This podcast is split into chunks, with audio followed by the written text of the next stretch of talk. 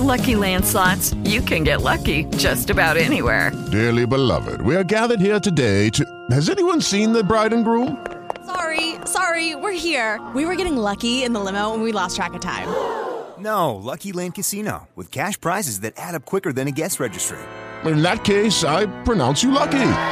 Play for free at LuckyLandSlots.com. Daily bonuses are waiting. No purchase necessary. Void were prohibited by law. 18 plus. Terms and conditions apply. See website for details.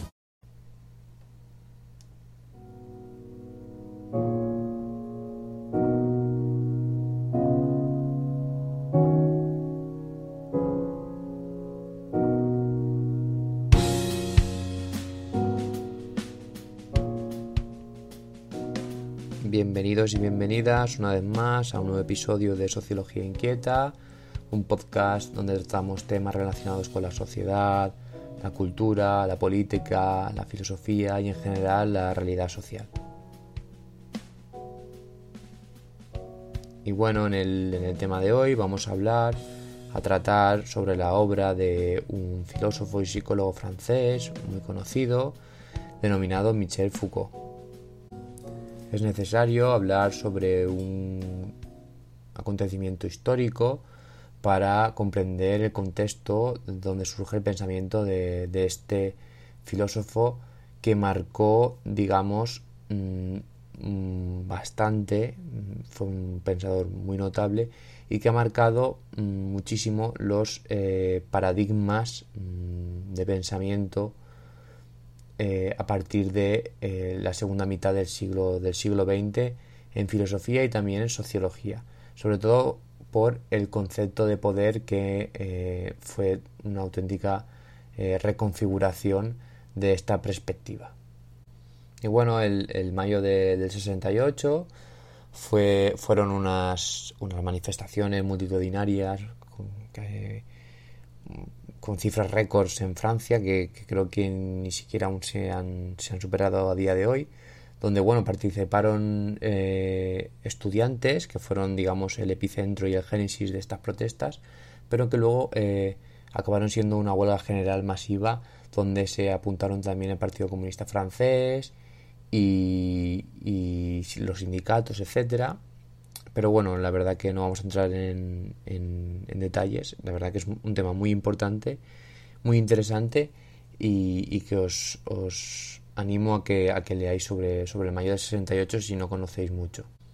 Y bueno, en esta, digamos, en estas protestas, eh, uno de los discursos más característicos de ellas es que iban en contra de las autoridades eh, de poder de aquella época, en contra del, gobierno, en contra del sistema capitalista, de su imperialismo, de la sociedad de consumo, incluso también en contra de instituciones como la propia universidad. Entonces iban en, contra, digamos, de todas aquella, aquellas figuras que eh, representaban poder en, su época.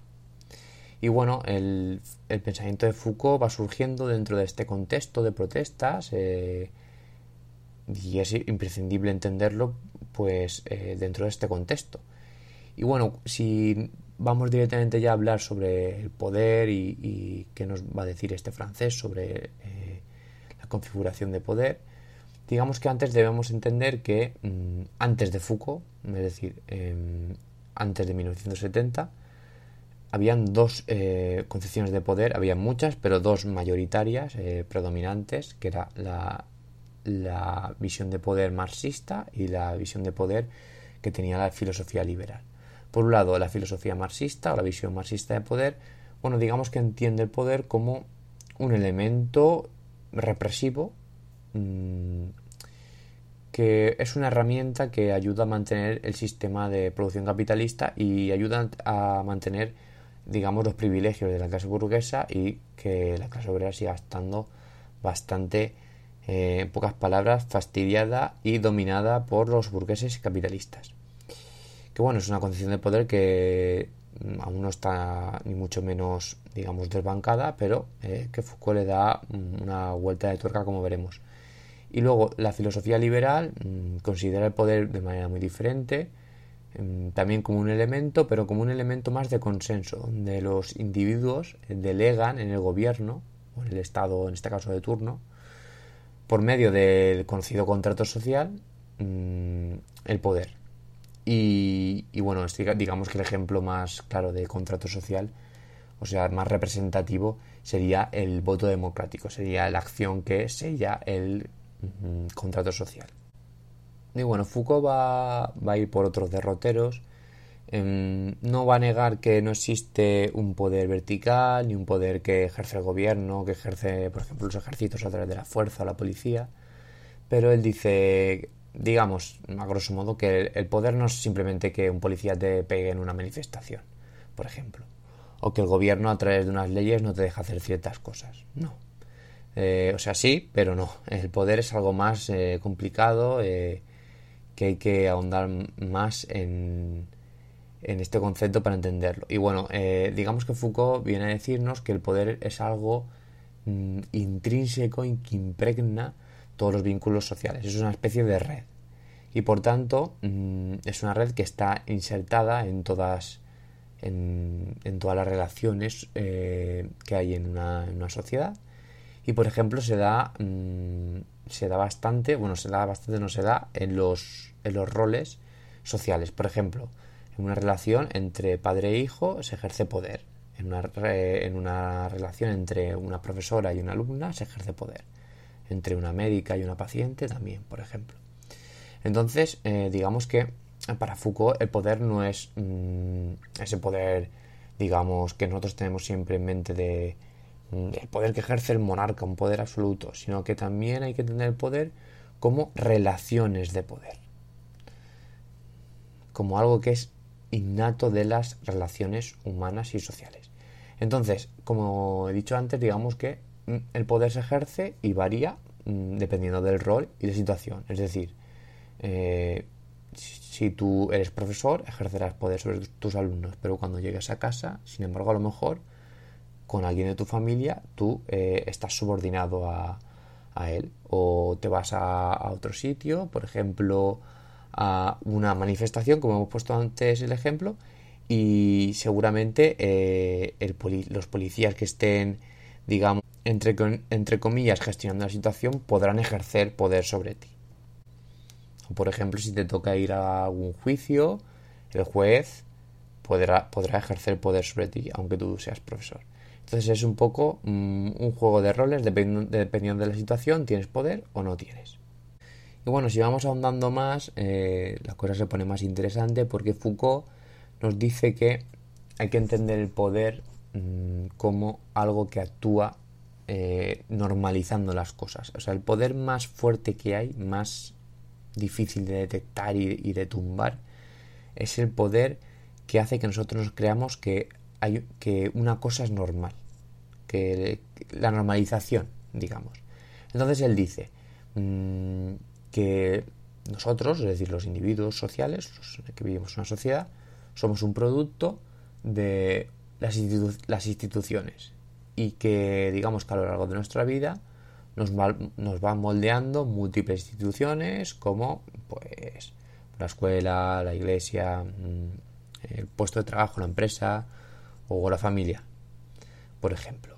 Y, claro, cada una de estas instituciones nos va, digamos, eh, conformando nuestra identidad. Y claro, esto influye en nuestras acciones, en nuestros gustos, en lo que deseamos, en nuestros hábitos, incluso en nuestros propios cuerpos. Eh, el poder está, eh, es como un elemento fundamental para entender cómo conformamos nuestra, nuestra identidad. Por otro lado, hay otros dos conceptos pues son un binomio también muy interesantes que son el biopoder y la biopolítica. Mm, con esto Foucault lo que nos viene a decir es que mm, en el capitalismo surgen eh, unas prácticas o unos intereses que están enfocadas a regular digamos la vida de, la población la, vida biológica mejor dicho de la población y que esto es característico únicamente de la época moderna. Eh, esto sería el, biopoder. Y bueno, digamos que todas las estrategias y las políticas que eh, van encaminadas a regular todo esto, la vida, la vida biológica de la población, sería la biopolítica. Y ejemplo de esto, pues por ejemplo, eh, el surgimiento de disciplinas como la demografía, la socioestadística, y em, herramientas que se usan como los censos, el control de la población, el control de natalidad, pues bueno, son, digamos, indicios de todo esto.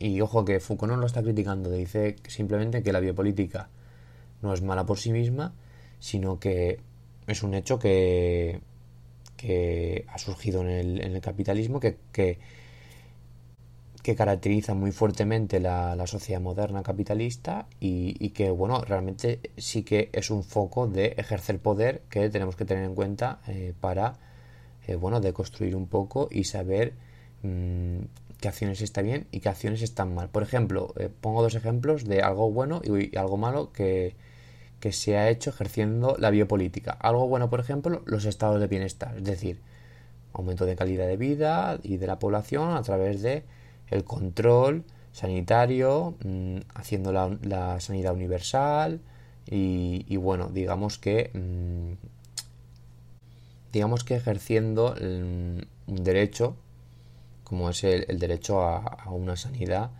ya que eh, toda enfermedad que una persona tiene pueda, pueda ser tratada, independientemente de su origen, su clase social, etc. Y bueno, esto sería, por ejemplo, algo bueno de, de, la, de la biopolítica. Algo malo, por ejemplo, mmm, pues las acciones que hicieron, por ejemplo, eh, el nazismo con su biopolítica, que es, bueno, se tradujo realmente en exterminar a grupos de población. Entonces, bueno, serían dos ejemplos totalmente opuestos. Otro ejemplo bueno de, biopolítica que está muy en boga hoy en día, con un debate que para, en mi opinión no tiene mucho sentido, las vacunas, por ejemplo. Y bueno, de este binomio de, de conceptos saltamos a un concepto también muy famoso de Foucault, para mí el más interesante, que es el concepto de panóptico. Bueno, ¿qué es un panóptico? Realmente un panóptico es una cárcel un diseño arquitectónico de una cárcel donde en el guardia digamos que está situado en una torre central y pues puede vigilar a los demás prisioneros y, claro eh, estos no pueden saber si están siendo observados o no entonces digamos que el, el, el guardia se, se convierte en una figura que ejerce poder de manera continua porque claro los, los, presos en este caso no, no pueden averiguar si los, si los pueden ver o no. Entonces, claro, mmm, digamos que eh, surge esa sensación de que como siempre puedes estar observado, siempre estás observado. Entonces, ¿qué nos viene a decir Foucault? Pues bueno, que, que realmente con la llegada del capitalismo y las sociedades eh, de control modernas, la manera de ejercer poder se optimiza. O sea, el capitalismo es un sistema social que optimiza todo a través de la lógica económica, a través de la eficiencia y la eficacia, busca la optimización de todo y también, evidentemente, optimiza el poder. Y digamos que eh, la manera de optimizar el poder del capitalismo es el panóptico. Entonces, el, el capitalismo en sí, digamos que lo que logra es que vivamos en una sociedad donde nos sentimos constantemente vigilados y bueno, ¿por qué? Pues eh, hay ejemplos muy fáciles de entender hoy en día. Aunque Foucault no enarbola esta mmm, conceptualización en nuestra época, porque lo hace mucho, mucho antes, hoy en día tiene más vigencia que nunca, por eso es tan interesante, digamos, esta concepción. Bueno, como decía, mmm, hoy en día hay cámaras de vigilancia en la calle, los smartphones, eh, eh, muestran nuestra ubicación, están las redes sociales también, hay software de reconocimiento facial, en las empresas también hay mucha vigilancia en, el, en, los puestos de trabajo. Entonces, bueno, la mayoría de personas con esta situación lo que, lo que vamos a hacer es, digamos, evitar salirnos de la norma, evitar hacer alguna cosa rara que nos pueda causar problemas y entonces mmm, digamos que el capitalismo ha logrado que no haga falta estar todo el rato castigándonos o, o dándonos con el látigo para que nos portemos bien o dentro de las normas sociales.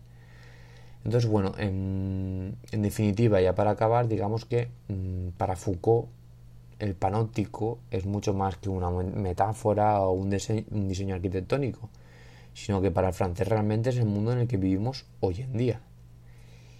Y, bueno, eso es, todo por hoy. Espero que os haya, que os haya gustado el podcast Y os invito a que me sigáis en mi Twitter, soler2911, o en Instagram, en la cuenta de Sociología Inquieta. Y nos vemos, nos vemos en la próxima.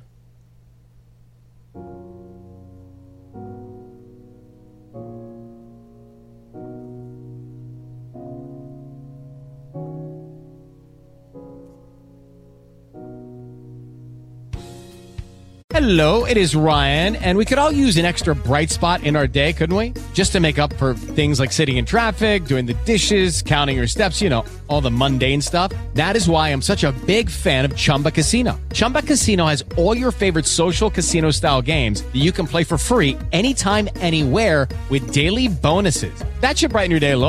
Actually, a lot. So sign up now at chumbacasino.com. That's chumbacasino.com. No purchase necessary. Group. Void were prohibited by law. See terms and conditions. 18 plus.